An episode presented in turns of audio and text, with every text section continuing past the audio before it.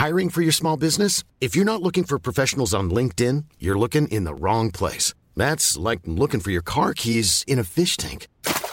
LinkedIn helps you hire professionals you can't find anywhere else, even those who aren't actively searching for a new job but might be open to the perfect role. In a given month, over 70% of LinkedIn users don't even visit other leading job sites. So start looking in the right place. With LinkedIn, you can hire professionals like a professional. Post your free job on linkedin.com slash people today.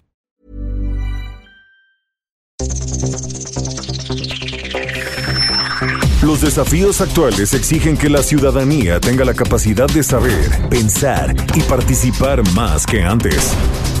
Bienvenidos a Sociedad Horizontal, un espacio donde Armando Ríos Peter y sus colaboradores analizan los temas más relevantes de la política y su impacto tanto en redes sociales como en las calles. Inicia Sociedad Horizontal por El Heraldo Radio, donde la H suena y ahora también se escucha. Los petardos que borran sonidos de ayer y acaloran el ánimo para aceptar que ya pasó uno más.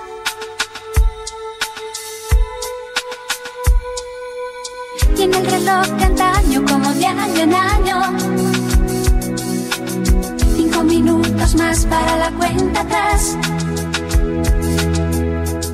El balance de lo bueno y malo. Cinco minutos antes de la cuenta atrás. Hola, ¿qué tal? Estamos escuchando un año más de Mecano para que juntos celebremos, recordemos, pues el fin de este histórico, inédito, inaudito 2020. Les damos la bienvenida a Sociedad Horizontal, la verdad que todos construimos a través de la señal del Heraldo de México. Yo soy Armando Ríos Peter y están conmigo y les agradezco como siempre. Maru Moreno, ¿cómo estás Maru? ¿Cómo te pasaste la Navidad? Hola Armando, muy contenta en familia, guardadita y deseando que todos hayan tenido una muy feliz Nochebuena. Así es, sin duda alguna, una felicitación a todos los que nos escuchan. Y también Pedro Sáez, ¿cómo andas Pedro? ¿Cómo estuvo la familia? Hola Armando, este, muy bien, muy bien, lo pasamos muy bien y muy contento de estar aquí. Qué buena onda, pues un saludo a todos los que nos escuchan, esperamos que hayan tenido una gran, gran, gran, una muy feliz Navidad. Y bueno, también gracias y les deseamos lo mismo a quienes nos apoyan en los controles desde las instalaciones del Heraldo Radio, un abrazote fuerte a Gabriel González y aprovechamos para enviarles saludos a quienes nos escuchan en la Ciudad de México, en Monterrey, Guadalajara, Nuevo Laredo, Tampico, Ciudad del Carmen, Villahermosa, Hermosillo, Nayarit, Colima, Culiacán, Tuxtla Gutiérrez, Tapachula, Tehuantepec, Morelia, Michoacán y por supuesto el bellísimo puerto de Acapulco, a quienes les damos la bienvenida a Sociedad Horizontal. A todos, muchas, muchas gracias por su preferencia. Y bueno, pues Maru, recuérdanos las redes, por favor. Claro que sí, en Twitter nos siguen con arroba Heraldo de México, Facebook El Heraldo México e Instagram arroba El Heraldo de México. Y también nos pueden escuchar online a través del portal del heraldodemexico.com.mx y esperamos todos sus comentarios, se los agradecemos obviamente, en Twitter con el hashtag de Sociedad Horizontal.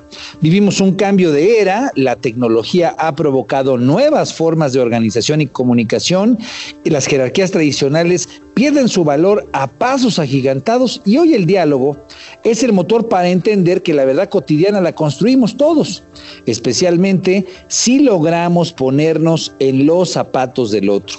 Y bueno, pues entrando en materia, hoy tendremos un análisis de lo que fue todo el año, estamos haciendo este programa especial para retomar todo lo que fue pues eh, la discusión digital a lo largo de este eh, 2020 y bueno pues eh, tenemos una presentación de los temas eh, más calientes en las redes sociales. Y nada más y nada menos pues nos acompañará, acompañará en este ejercicio Jimena Céspedes que es la CEO de Metrix. Conocer la verdad en una sociedad digital como ustedes saben ellos nos entregan los reportes semana tras semana que han que le dan vida a esta discusión de sociedad horizontal Horizontal. Y bueno, pues ahora nos ha hecho el honor, Jimena, precisamente de eh, acompañarnos, nos acompañará tanto en este programa como en el que sigue. Quisimos hacer pues una, una recapturación de todo lo que fue la discusión digital. Y bueno, eh, fue un año muy, muy, muy, eh, fue un año único, el 2020. En México y en el mundo, los temas políticos, digamos, tuvieron otro tipo de, de enfoques, tuvieron una dinámica muy diferente porque a final de cuentas, pues la pandemia y lo que fue este virus COVID-19 llegó a irrumpir en todo el escenario público, se convirtió en el eje troncal del debate, de la discusión. Y bueno, pues eh, Jimena, bienvenida, ¿cómo estás? Hola Armando, y hola a todo tu auditorio. Muchas gracias por la invitación. Pues muy contentos de tenerte aquí, mi querida Jimena. Y eh, le pediría a Maru que nos eh, diera el preámbulo de cómo estuvo precisamente la llegada del COVID-19 a México y cómo estuvo pues esta, este inicio de la pandemia. Claro que sí. A principios del año empezamos a escuchar de un tal COVID-19 que se extendía a lo largo del mundo y fue encerrando a la gente en sus casas y llenando los hospitales de infectados. En marzo del 2020 la llegada del virus a nuestro país era inminente. Un grupo de viajeros habían ingresado con el bicho y se empezó a dispersar por todo el país. Para mediados del mes me estaba se estaba llamando a la población a encerrarse y nos pusieron semáforos que indicaban la disponibilidad en los hospitales. Pensamos que estaríamos en alerta un par de meses, pero la pandemia por coronavirus nos tiene hasta el día de hoy confinados en alerta y con los hospitales llenos. Bueno, y por lo pronto a todos los que habitamos en el Valle Central, ya con semáforo rojo de nueva cuenta, mi querida Jimena, eh, Cuéntanos cómo estuvo ese debate en redes digitales, un debate que arrancó pues con mucha polémica, el presidente no se ponía el cubrebocas, el presidente usaba los detentes antes que estar anunciando, digamos, eh, medidas pues mucho más contundentes para proteger a la población, incluso al principio convocaba que la gente siguiera saliendo a los restaurantes. ¿Cómo lo vio, cómo lo vieron desde Metrix? Eh, ¿Cómo estuvo la discusión digital? Como, como ustedes se acuerdan, enero y febrero fue discusión internacional, incluso principios de marzo, como que nos llegaban las noticias del exterior y en general lo que estaba todo el mundo como, como preocupado era si llegaba a México o no. O sea, en vez de que haberse preocupado es decir, va a llegar a México, ¿qué tendríamos que hacer? La preocupación era como que muy lejana. Y en general esa fue la discusión de enero y febrero. En marzo comenzó la iniciativa privada antes que el gobierno a tomar medidas, a tomar medidas de mandar a sus trabajadores a sus casas, de buscar eh, pruebas, de comenzar como a contarle a la gente en general el peligro de de la pandemia. El 11 de marzo, que es cuando la OMS declara efectivamente que ya hay una pandemia mundial, es cuando en México comienza la discusión en medios digitales y comienza no solamente en, en discusión ahí, sino también es cuando salen los primeros programas de López Gatel. Si nos acordamos, digamos que ahí fue como el inicio y digamos que el aumento de la discusión. Al mismo tiempo, digamos, quien toma mucho protagonismo durante ese primer mes es el secretario de Relaciones Exteriores, Marcelo Ebrard. Cuando él toma control, dice que llegan eh, insumos de China y a partir de ahí y hasta junio, el tema de COVID es el que principalmente llena la agenda. La llena desde el punto de vista de salud, hospitales, formas de cuidarse, eh, uso o no de mascarilla, más lo que decía el presidente todas las mañanas y lo que decía López Gatel en las tardes, que fue cuando teníamos la mañanera y la de nocturna eh, a principios de marzo, abril, mayo, hasta el junio, cuando el presidente sale a dar como los primeros signos de las elecciones y termina literalmente dentro de la discusión de medios digitales el tema de COVID. Así tuvimos prácticamente tres meses, de marzo a junio, en donde era lo único de lo que se hablaba. Eh, Jimena, eh, digamos, entre los puntos a favor y, los puntos en contra, ¿cuáles serían los que más podrías destacar de lo que fue esa discusión digital? Mira, nosotros medimos tres cosas durante ese momento, que era el sector de la iniciativa privada, sector salud y sector gobierno. Al comienzo de la pandemia la gente creía en el sector gobierno en la medida en la que salió López Gatel a dar la cara. pero esa discusión se fue mermando poco a poco porque la gente comenzó a darse cuenta que no solamente no había, no había en realidad un discurso coherente, porque era cuando salía el presidente a decir algo en la mañana y en la tarde salía López Gatela a decir otra cosa diferente, más el tema de los amuletos y todos esos discursos que se dieron durante ese tiempo.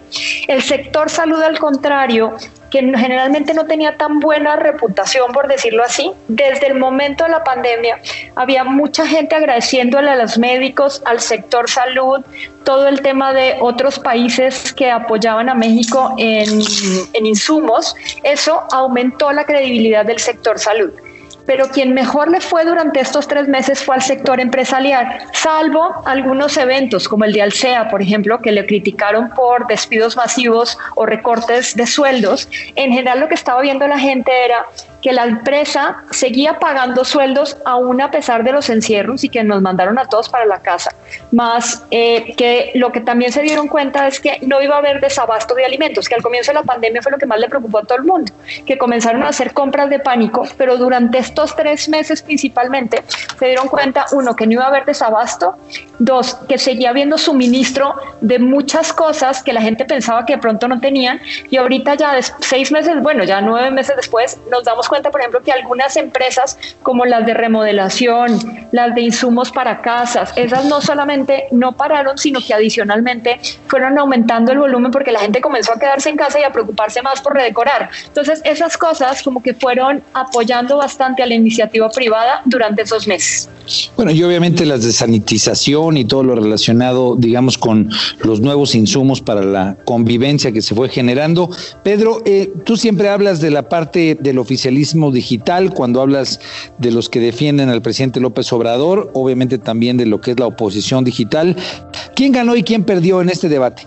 Yo creo que esa es una pregunta muy, muy difícil de contestar, pero así de a ojo de buen cubero, creo que simple y sencillamente por la aprobación que tiene el, el presidente López Obrador, en términos de percepción, él es quien y la 4T son los que los que se podría decir que ganaron, ¿no? Pero eso es simple y sencillamente por las mediciones que tenemos en este momento de aprobación y de preferencia electoral, ¿no? Que lo hemos comentado en las últimas, eh, en las últimas dos, tres, cuatro ediciones de este programa, que Andrés Manuel López Obrador, por, por una o por otra razón, ahorita está alto en, las, en, en, materia de, este, de aprobación de, de gobierno.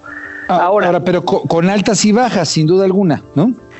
Sí, por supuesto. A ver, aquí lo que, lo, lo, que, es, lo que es interesante analizar son los distintos actores de, de, la conversación digital y cómo utilizaron el, tema de la pandemia a su favor y qué distintas estrategias llevaron a cabo, ¿no?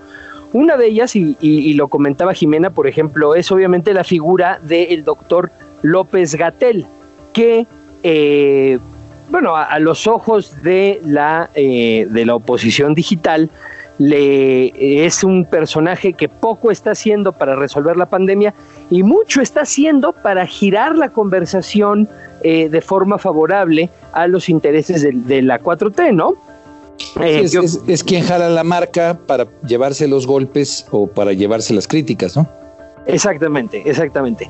Pero bueno, eh, veamos qué es lo que, qué es lo que, lo que más o menos lo que sucedió a lo largo del, del del, tiempo, eh, tomando en consideración todo lo que nos acaba de, narrar Jimena. Al principio, eh, la conversación efectivamente gira en torno a si va a llegar o no va a llegar y empieza a generarse muchísima presión en ese momento por lo que está sucediendo en España y por lo que está sucediendo en Italia por parte de la oposición digital y de miembros de la iniciativa privada al gobierno de tomar medidas.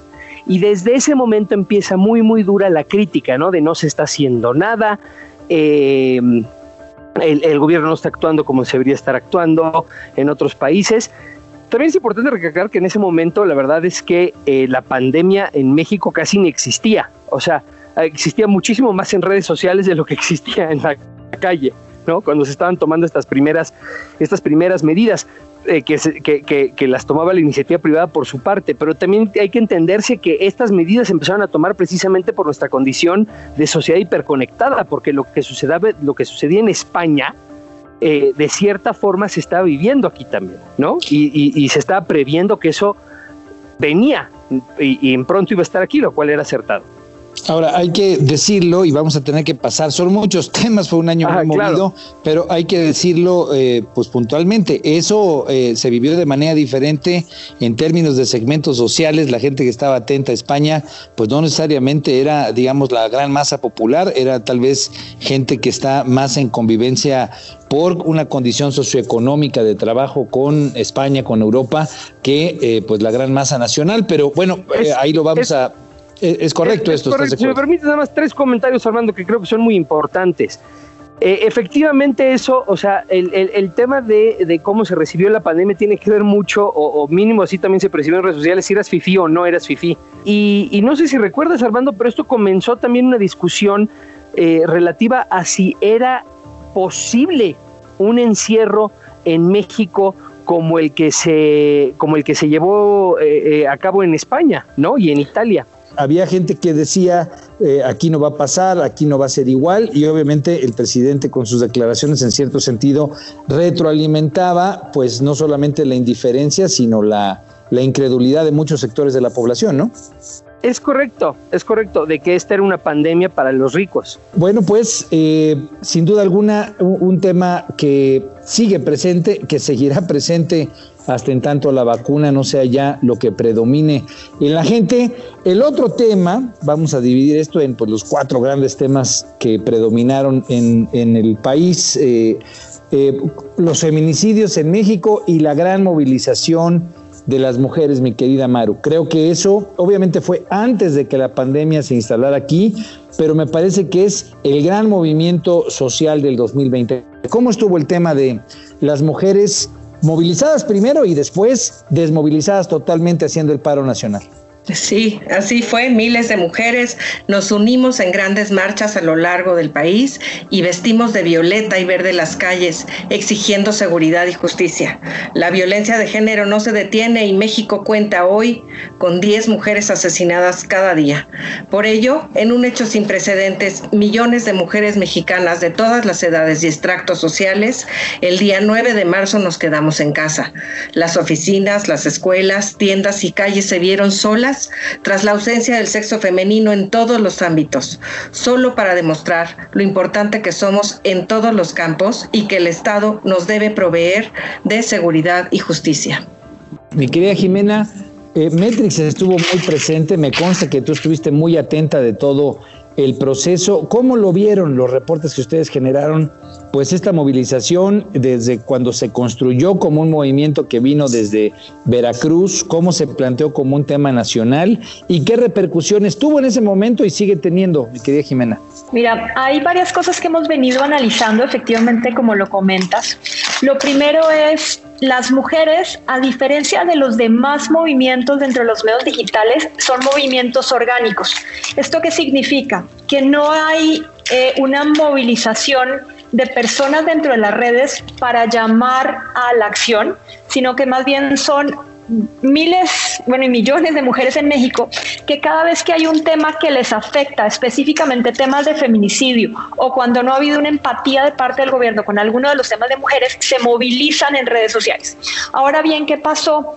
Esa sí fue una organización de redes hacia redes. Sin embargo, ya estaba empezando la pandemia.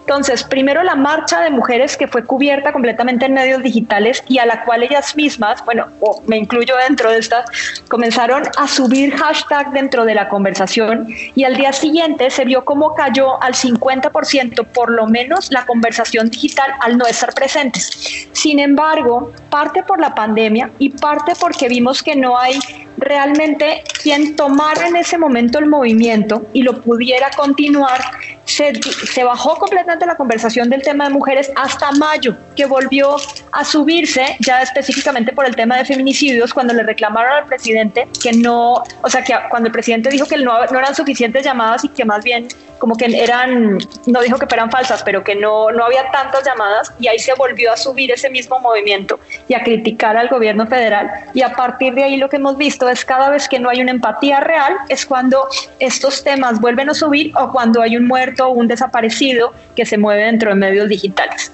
Sin duda el tema más potente en cuanto a articulación orgánica en todo lo que fue el 2020, ¿verdad, Jimena? Eso es correcto. Y si lo vemos en cuando las mujeres se, se, manifiestan dentro de los medios digitales, hay una realmente suben cualquier tema y adicionalmente sí pueden hacer una diferenciación en alguna elección si estas mismas mujeres siguen movilizándose dentro de esos medios digitales. Tú, Pedro, eh, durante el, eh, digamos, durante todo lo que fue el año, siempre lo vimos como un asunto en el que movimientos, eh, en este caso los feministas que apoyaron contundentemente al presidente López Obrador, cuando vino la discusión se apartaron, inclusive se volvieron críticos. Recuérdanos cómo, cómo, cómo estuvo, digamos, ese proceso entre los, el oficialismo duro que se quedó, la parte que, del progresismo, por así decirlo, que se separó, y, y cómo piensas que esto ha seguido evolucionando, porque es un tema, como bien nos dice Jimena, que sigue presente. Sí, eh, este evento, el evento del 8 y 9 de marzo, fue muy importante en términos de eh, discusión digital porque marcó ya el divorcio absoluto en lo que nosotros en este programa hemos llamado el eh, progresismo digital y el amloísmo digital, que antes del 2008 se, entendía como una misma articulación digital y a partir del, perdón, de 2018, del triunfo de López Obrador, el momento en el que tiene que dar resultados, en el momento en el que tiene que responder y tomar posicionamiento ya como, como poder, eh, empieza a haber ya paulatinamente un poquito de enfrentamiento entre los sectores progresistas orgánicos eh, eh, de, activismo digital de distintas causas, donde las mujeres o el movimiento feminista tiene eh, posiblemente uno de los empujes digitales más importantes del progresivismo, se empieza a distanciar. Y es en este momento, en, estas, en estos dos días, donde se divorcia definitivamente, ¿no?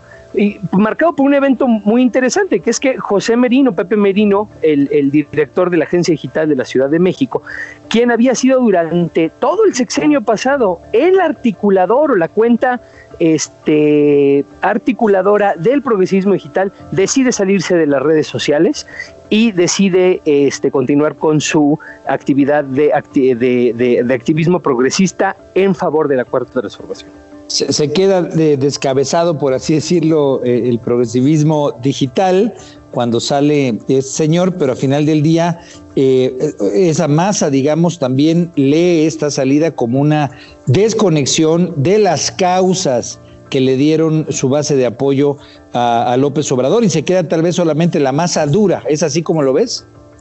Sí, es correcto. La masa dura que además tiene características distintas que ya mencionaba Jimena. Eh, obviamente hay muchísimos más bots este, que están repitiendo la narrativa de Gibran y de Abraham Mendieta y de, César Faz y, de Atolini, ¿no?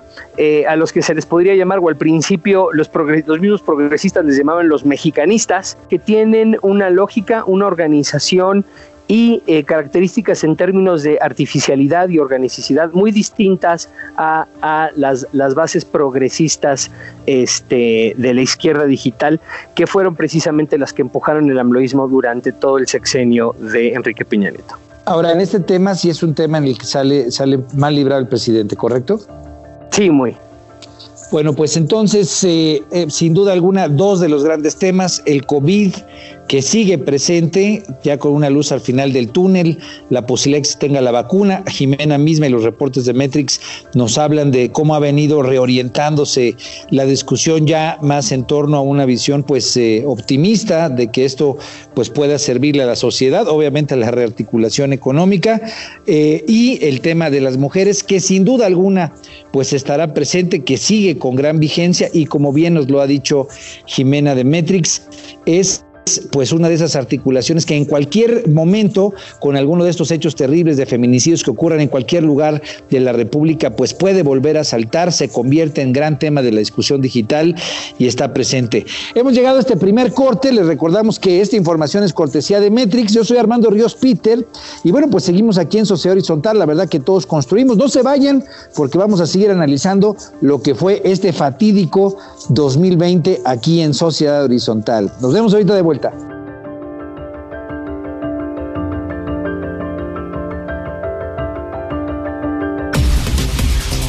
Vamos a una pausa y regresamos a Sociedad Horizontal por El Heraldo Radio.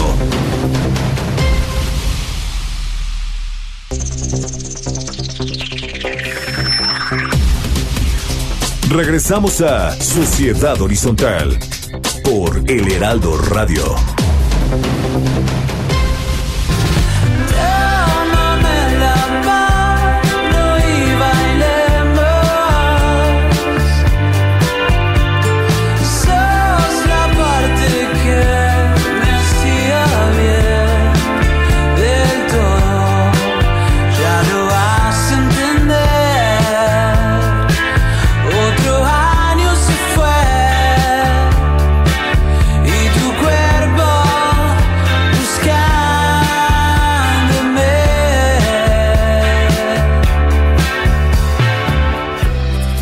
¿Qué tal? ¿Cómo están? Seguimos aquí en el Heraldo Radio. Estamos escuchando Año Nuevo con el SAR para festejar el cierre de este 2020 y deseándoles, por supuesto, que el 2021 sea mucho más benévolo, que sea de mucho más felicidad, obviamente de salud para todas y para todos los que nos escuchan. Muchas gracias por seguir con nosotros. Estamos aquí en Sociedad Horizontal, la verdad que todos construimos. La información es cortesía de Metrix, conocer la verdad en una sociedad digital. Está con nosotros Jimena Céspedes, que es pues la CEO de Metrix, nos está ayudando a hacer un recuento de los principales temas. Yo soy Armando Ríos Peter y bueno, pues le agradezco mucho tanto a Maro Moreno como a Pedro Sáez que estén aquí conmigo eh, y que estén dándole seguimiento a esta emisión de Sociedad Horizontal. Jimena, bueno, antes que nada, Maru, recuérdanos el tema, eh, sin duda alguna, que eh, estuvo presente también durante todo el año fue el asunto del avión presidencial y en algún momento pues se empezaron a cruzarse temas, así como ocurre en la discusión digital, con eh, esta, eh, este famoso BOA, el bloque opositor amplio. ¿Por qué no nos, nos un recuento antes de escuchar a Jimena? sobre cómo estuvieron estas noticias, el avión presidencial que el presidente, pues todos criticaron que utilizó precisamente para para pues eh, distraer eh, del eh, contexto en el que estaba el COVID. Cuéntanos cómo estuvieron ambos asuntos, por favor. Claro que sí. en el primer semestre del año el presidente hizo tendencia al anunciar la rifa del avión presidencial, misma que se realizaría con la Lotería Nacional en septiembre y resultó en una rifa de no avión y no rifa, pero bueno, así sucedió. Asimismo fue un escándalo, un documento que se filtró y balconeó el presidente llamado BOA, que quiere decir bloque opositor amplio, en el que se detallaba una estrategia para ganarle a Morena la Cámara de Diputados en 2021, así como para pedir la revocación del mandatario en el 2022. Sin embargo, ninguna organización se adjudicó la elaboración de dicho documento. Bueno, mi querida Jimena, eh, dos temas importantes, pero que a final de cuentas se fueron entrecruzando. Mucha gente criticó que esto fue utilizado precisamente para distraer sobre el mal manejo de la pandemia. Después el presidente eh, tomó la, definición de acabar con el tema de estar enclaustrado en Palacio Nacional, se salió, fue a inaugurar el tren Maya y desde ahí pues todo el tema ya se ha empezado a ver en los claroscuros de lo que es la pandemia, los distractores, que si el avión presidencial o eh, a final del día eh, una serie de narrativas para salir, digamos, de la discusión del coronavirus y plantear más los términos alrededor de la elección del año que viene, el 2021. ¿Cómo lo vieron en Metrix? A ver, Armando, son dos temas muy interesantes porque sí fueron temas prácticamente que nacieron en la mañanera, pero que se desenvolvieron dentro de los medios digitales. El tema del avión presidencial, acordémonos que justo la rifa o cuando iban a mandar los boletos fue justo con el inicio de la pandemia. Entonces había la discusión de si efectivamente la gente iba a salir o no a comprar los boletos y además cuando se dieron cuenta que era rifa, pero pero que al final no era rifa, lo que más se generó dentro de estos medios digitales fueron los memes. Ahora el BOA, realmente, si hiciéramos un análisis completo del año, el tema donde mayor conversación hubo fue precisamente la del BOA, por dos razones. Una, porque efectivamente la puso el presidente. Segundo, porque de lo que habló fue de movimientos dentro de redes sociales en contra de su gobierno. Entonces ahí tenías tanto a los que son orgánicos, o sea, personas reales hablando, como los que también los son inorgánicos, bots y trolls hablando, tanto a favor como en contra. Pero aquí sí hubo un hecho impresionante y es que fue el más negativo de todos los hechos que haya tenido el presidente en general dentro de la conversación digital. O sea, eso le pegó al presidente. ¿Por qué eran los detalles eh, por partes? Porque sin duda alguna eh, es, es, interesante entender cómo funcionó esto. A ver, primero que nada, el asunto, eh, o vamos al BOA, que es lo que acabas de comentar. ¿Por qué, ¿Por qué fue lo que más le pegó al presidente este del bloque de oposición amplio? Mira, el tema es el presidente anunció que había dos documentos. Un documento que era un análisis de la conversación en medios digitales, que ese solamente lo circularon los, hacia los medios tradicionales y que pocos medios lo publicaron. Pero el que apareció, que fue el que pusieron en pantalla, fue un documento escrito supuestamente anónimamente, en donde se detallaba una operación en contra del gobierno a través de estos medios digitales. Lo que sí se filtró dentro de, o más bien lo que mencionaron los medios digitales es primero que ese documento no era real, o sea que ahí sí fue un fake completamente. Entonces, que el gobierno estaba tratando, como tú lo mencionaste, de, primero, de encontrar un bloque en contra, o sea, y de armarlo ellos mismos. La segunda, que ese bloque adicionalmente eran los mismos, entonces pues que no había nada nuevo en el panorama. Y tercero, que lo que estaba tratando el presidente era de evitar que los mencionaran por todo lo mal que habían actuado durante la pandemia, el problema del desempleo y sobre todo el tema de inseguridad, que fueron los tres primeros en los que, digamos que a mitad de año ya se estaban vislumbrando dentro de la conversación digital. Entonces, lo primero fue el documento per se, en donde la gente no creía.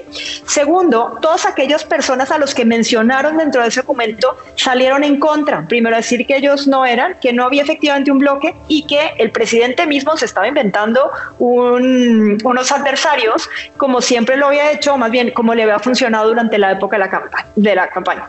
Y el tercero, que digamos que fue como el, el más negativo de todos, es la forma en la que el presidente estaba utilizando las mañaneras para encontrar culpables. Entonces, digamos que esa combinación de esos como tres hechos aumentaron la conversación durante las dos semanas siguientes, fue prácticamente de lo único que se habló y en general fue crítica al presidente primero y adicionalmente a su gobierno. Eh, entonces, eh, lo, que, lo que se pudo ver en los reportes de ustedes fue que la crítica que hacía el presidente, digamos, hacia sus detractores, hacia sus opositores, pues era eh, más bien para, para distraer, para cambiar, eh, para, para mover la atención, para utilizarlos tal vez como un payaso de rodeo, ¿no? Como dicen nuestros amigos, eh, para, para, digamos, para que el centro de la atención, especialmente la discusión digital, no fueran las fallas en la política de salud que se está implementando en torno a la pandemia. Ocurrió lo mismo con el tema de eh, el avión presidencial, eh, Jimena. A mí me da la impresión de que ese asunto del avión presidencial que fue muy utilizado en el 2019, pues ya en el 2020 ya llegó medio desgastadón, inclusive que le empezó a generar pues cierta burla en contra del presidente. ¿Cómo, cómo lo vieron ustedes? Efectivamente, el, avión presidencial, digamos que fue más un tema de burla, como mencionaste, de memes dentro de estos medios digitales e incluso ya como, como de dejadez de los medios. O sea, más bien lo tomaban, el presidente lo subía en las mañaneras y de ahí se convertía en burla. Mientras que el BOA, a diferencia de este, sí fue uno en donde lo tomaron muy en serio. O sea, entró, entró dentro de la discusión, digamos que a principios de año era muy bajo el volumen de discusión relacionado generalmente con el presidente y con, y con los temas de gobierno. Sin embargo, en, cuando pasa lo del BOA, o sea, el avión presidencial fue aumentando, la pandemia fue aumentando el volumen de conversación, pero el BOA es cuando se juntaron todos en la conversación. Teníamos medios tradicionales en su versión digital, blogs, páginas de internet en general que hablan no solamente de temas políticos, sino también de cualquier otro tema se metieron se metió opinión pública. Pensemos que los que son a favor del gobierno aproximadamente es un 30%, los que son en contra del gobierno es un 30%. Y tenemos un 40% en la mitad que solo se meten cuando cambia un status quo o cuando hay un tema de interés. En este caso ese 40%, pues no todo, pero sí se metió bastante, dejaron de ser espectadores para integrarse a la conversación y además los bots y trolls durante todas esas semanas fue los que más hubo. Entonces sí aumentó no solamente el volumen, sino la, la forma a favor y en contra del presidente ganando los que estaban en contra. Interesante sin duda y sobre todo mi querido Pedro, pues a la luz de que pasaron los meses, hubo críticas sobre ese bloque de oposición amplio, pero cerramos el año pues con la con el adelanto de que puede haber una o que ya hay, digamos en algunos estados una coalición, una alianza entre el PRI, el PAN y el PRD. ¿Cómo, ¿Cómo lo ves, digamos, o cómo ves a la luz de esos acontecimientos la discusión entre el oficialismo digital y, digamos, los opositores digitales? Pues es este el, asunto que comentamos varias, en varias ocasiones aquí de cómo encuentras un malo después de la del regreso del Jedi en la película de, la Guerra de las Galaxias, ¿no? Eh, eh, eh, como, como en varias veces hemos analizado, este, las, las, redes sociales o, o, la forma en la que se articula la discusión digital tiene dos características muy importantes o tres características muy importantes. La primera es que eh, le, da una, ah, le da una importancia que no tenía antes lo narrativo y lo simbólico a la política, ¿no? En segundo lugar, se articulan en torno a redes de linchamiento. Entonces, se necesita un adversario para poder generar una articulación potente. ¿No? Y aquí, bueno, aquí es donde englobo las, las dos y las terceras características, es la, red de linchamiento y la necesidad del adversario. Entonces, aquí lo que vemos es que por parte del oficialismo hubo dos tiros eh, vacíos, dos intentos eh, frustrados por lograr algo en el momento, en, un momento eh, este, de, de, falta de articulación, de falta de potencia, de, de pérdida este, de, generación de conversación eh, a favor del oficialismo, a favor de lo mismo en redes sociales, en relación a lo que tenían antes, ¿no? En relación a lo que tenían antes cuando eran oposición y cuando el adversario, pues era muy claro, era la mafia del poder. Eh, y entonces, pues aquí vemos por un lado el intento de lo simbólico, con el, con el avión presidencial. Eh, ¿Por qué lo simbólico? Pues porque el avión presidencial de una forma u otra simboliza toda la lucha del, López Obradorismo en el sentido de los excesos de, eh, de la burocracia neoliberal, ¿no? O de, o de los gobiernos neoliberales. Y por otra parte, eh, lo del BOA, pues es un intento de volver a tener un adversario una vez ellos siendo gobierno. Eh, y entonces, pues, ¿de dónde sacas un adversario? No puede ser la mafia del poder, dado que tú estás en el poder, ¿no? Tomando en consideración, obviamente, que el, el, el AMLOísmo trató siempre, y lo hizo de forma muy exitosa, de colocar al PRI y al PAN y a todos los adversarios dentro del mismo campo, pues ahora lo hizo eh, con el tema del BOA, ¿no? Pero como bien menciona Jimena, fueron dos, dos intentos eh, un poco desesperados por volver a poner la carta del simbolismo y la carta del adversario para este, nutrir una marcha de linchamiento que no les fueron de todo favorables al oficialismo digital. Ahora, hay una eh, conclusión interesante, algo que le generó un enorme costo, como ya nos lo ha dicho Jiménez, que lo midió bien Metrix, eh, que fue esta sensación de que quería distraer con lo del BOA la problemática que había eh, en materia de eh, sanidad, en materia de salud, en materia de la atención a la pandemia, pues pasados los meses, en cierto sentido, le dio un precedente interesante y potente para lo que es ahora la discusión electoral. A final del día, cuando él anunciaba el BOA, pues en cierto sentido eh, estaba sembrando lo que hoy ya será su adversario, por lo menos lo ha hecho en varias de las mañaneras, que es esta coalición entre el PRI, el PAN y el PRD. Interesante cómo el momento específico en el que las redes están de una forma en la discusión digital también va sembrando lo que será la discusión más adelante en esta guerra de narrativas. Y creo que sin duda alguna el gran tema en la guerra de narrativas, sin duda alguna, fue la detención de Emilio Lozoya en España, el exdirector de Pemex, y en cierto sentido lo pondría junto también con lo que fue la aprehensión de García Luna y bueno, pues eh, todo esto que tiene que ver, pues por un lado de Emilio Lozoya con el sexenio de Enrique Peña Nieto y por otro lado de García Luna con el tema de Felipe Calderón. A final del día, esos son los dos grandes representantes de lo que López Obrador ha identificado como el neoliberalismo, lo que fue el pasado y en esa guerra de narrativas, en lo narrativo y lo simbólico de lo que comenta Pedro, pues han estado muy presentes. Cuéntanos cómo estuvieron esas noticias, Maru. Fíjate que sí, fueron dos de las bombas mediáticas y sobre todo en las redes que eh, explotaron tras las declaraciones de García Luna entre los tribunales americanos luego de su detención en Texas, el expresidente Felipe Calderón aseguró que desconocía los hechos imputados al que fuera su secretario de Seguridad Pública y se dijo dispuesto a rendir cuentas ante los mexicanos. Esto hizo explotar el Twitter. También, posteriormente, en febrero, la noticia que acaparó las primeras planas y las redes sociales fue la aprehensión de Emilio Lozoya, quien fuera director de Pemex.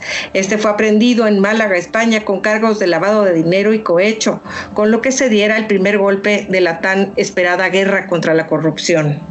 Bueno, pues dos temas sin duda alguna que son simbólicos, mi querida Jimena. ¿Cómo estuvieron en el análisis de ustedes? A ver, eh, acordémonos que el gobierno en general, bueno, el presidente en especial, parte del, del, discurso que siempre ha dado y que con eso llegó al poder fue el de la lucha contra la corrupción. Y la lucha contra la corrupción, como bien lo dijo Pedro, era contra el neoliberalismo y los, y los anteriores expresidentes. Entonces, la primera con la detención de Genaro García Luna a finales del año pasado, acordémonos que eso, primero, digamos, salieron a, anunciarlo, pero lo que más la, la, relevancia, ni siquiera la de Genaro García Luna, mucha gente ni siquiera sabía quién era, sino más bien, y siempre que ha pasado eso, cuando el presidente, el expresidente Felipe Calderón sale en algún, algún mensaje o el presidente de la República habla sobre él, eso es de las cosas que más levantan los medios digitales, tanto los que están a favor como los que están en contra. Y eso que fue lo que pasó con este tema en particular. El tema no fue tanto la detención como las declaraciones de Felipe Calderón. Mientras que en el otro, eso, digamos que esto era relacionado con el sexenio de Felipe Calderón, después con el de Emilio Lozoya era el, el segundo sexenio, el sexenio de Enrique Peña Nieto, que es precisamente aquel, el primero contra inseguridad, el otro en donde señalan el tema de la corrupción. Entonces, estos dos temas le dan pie al presidente, primero, para decir que estaban acabando con la corrupción, segundo, para volver un tema que eh, positivo hacia el gobierno. Acordémonos que todo lo que implica temas internacionales se vuelven positivos hacia el gobierno, sobre todo que al final, digamos, con la extradición de Emilio Lozoya y con los siguientes temas que se hablaron sobre, sobre Genaro García Luna, eso le ha permitido al gobierno digamos que en temas de corrupción tener un avance, por lo menos en esas detenciones, aunque después, y eso ya lo veremos para el segundo semestre, poco a poco ha ido perdiendo credibilidad porque se volvió más un tema de novela que un tema específicamente ya de, de un verdadero combate. Ahora, Jimena, eh, digamos, estos dos temas que sin duda alguna pues eh, han sembrado el contraste entre el actual gobierno, me refiero al de López Obrador, con lo que fue el gobierno de Peña Nieto y con lo que fue el gobierno de Felipe Calderón, le dieron, como se estás comentando tú, una, una potencia y le dieron, eh, digamos, estrellas, por así decirlo, le dieron eh, símbolos para poder diferenciarse y decir, eh, estamos en contra de la corrupción, estamos en contra de la corrupción que generó violencia e inseguridad. digamos, ¿qué fue lo que dijeron los detractores? Frente a, esa, frente a ese planteamiento. Por sin duda alguna, el gobierno lo laureó, se, felicitó de haberlo logrado, muchos de los seguidores digitales estuvieron de acuerdo. ¿Qué fue lo que criticaron ante estas acciones? Eh, eh, los, ¿Los vieron como temas distractores, también como habíamos visto el tema del avión, o se fueron por otro lado en la discusión política digital? Mira, al comienzo fue un tema positivo para el gobierno federal, tanto las dos aprehensiones. Sin embargo, en la medida en la que pasó el tiempo, ya se volvieron como temas distractores.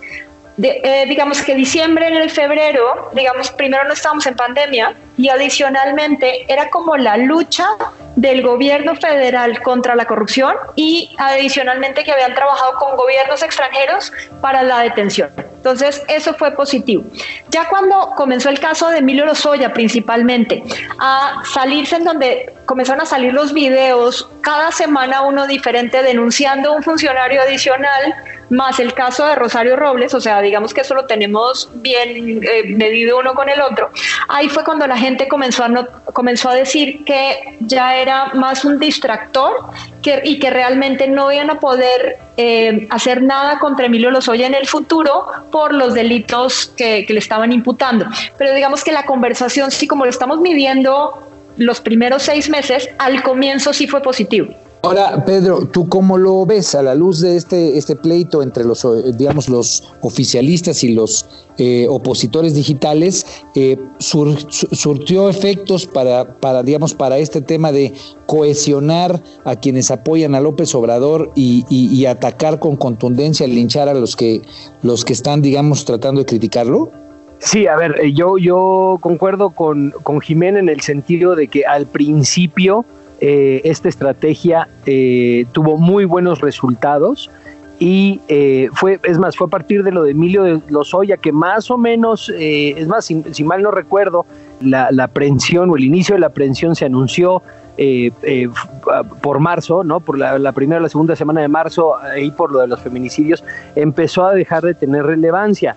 Pero a ver, ¿de qué estamos hablando aquí en, específico, en concreto? Esta es una estrategia que se puede analizar y se puede ver un patrón muy, muy claro. Son cuatro aprehensiones las que, las que se pueden considerar dentro de esta estrategia, que es Rosario Robles, Juan Collado García Luna y eh, Emilio Lozoya, ¿no?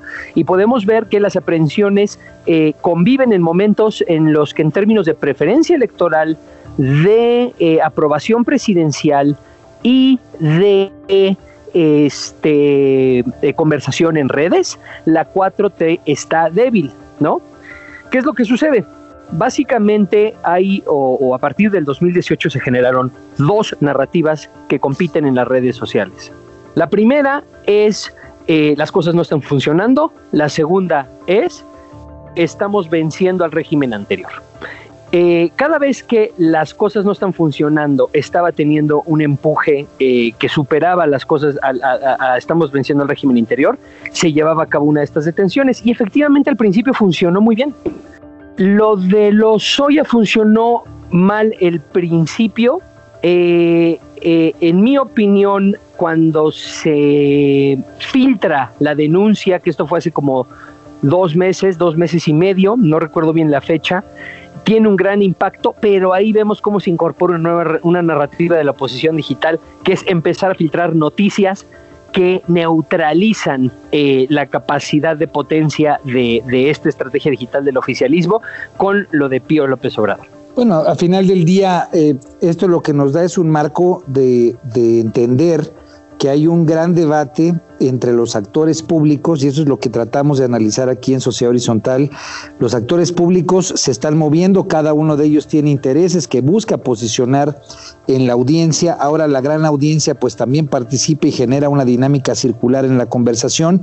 Eso es lo que son las redes sociales y aquí lo que hay es una guerra por narrativas en lo que en el tema frente a Enrique Peña Nieto y Felipe Calderón, pues hay quienes están claramente señalándolos como los principales ejecutores de la corrupción que hubo en el sexenio, en los sexenios pasados y el contraste con lo que representa López Obrador. Esa narrativa pues va a estar presente de cara a las elecciones, habrá que estar atentos y yo no quiero dejar pasar pues el comentario sobre tanto el atentado contra Omar García Harfush como el que desafortunadamente y terriblemente ocurrió contra Aristóteles Sandoval. Son temas que el gobierno pues no puede manejar con la misma estrategia, con la misma lógica en la guerra de narrativas como los otros que hemos comentado, porque son temas que brincan de un tema que desafortunadamente pues sigue estando presente y que no tiene un control contundente ni por este gobierno ni lo ha tenido por los gobiernos pasados. Es eh, terrible, digamos, estos hechos de violencia y me parece que en ese recuento, desde el tema del coronavirus, el problema del avión presidencial, el BOA,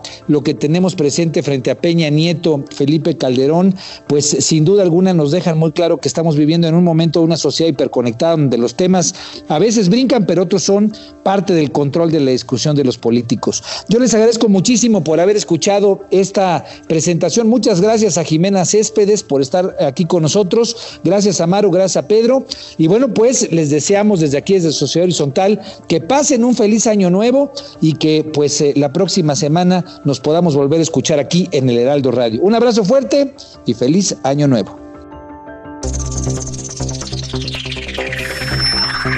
Los desafíos actuales exigen que la ciudadanía tenga la capacidad de saber, pensar y participar más que antes. Esto fue Sociedad Horizontal, un espacio donde Armando Ríos Peter y sus colaboradores analizan los temas más relevantes de la política y su impacto tanto en redes sociales como en las calles.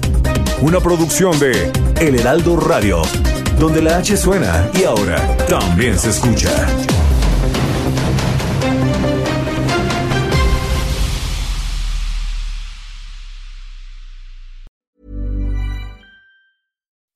When you make decisions for your company, you look for the no-brainers. If you have a lot of mailing to do, stamps.com is the ultimate no-brainer. Use the stamps.com mobile app to mail everything you need to keep your business running with up to 89% off USPS and UPS. Make the same no-brainer decision as over 1 million other businesses with stamps.com. Use code program for a special offer. That's stamps.com, code program.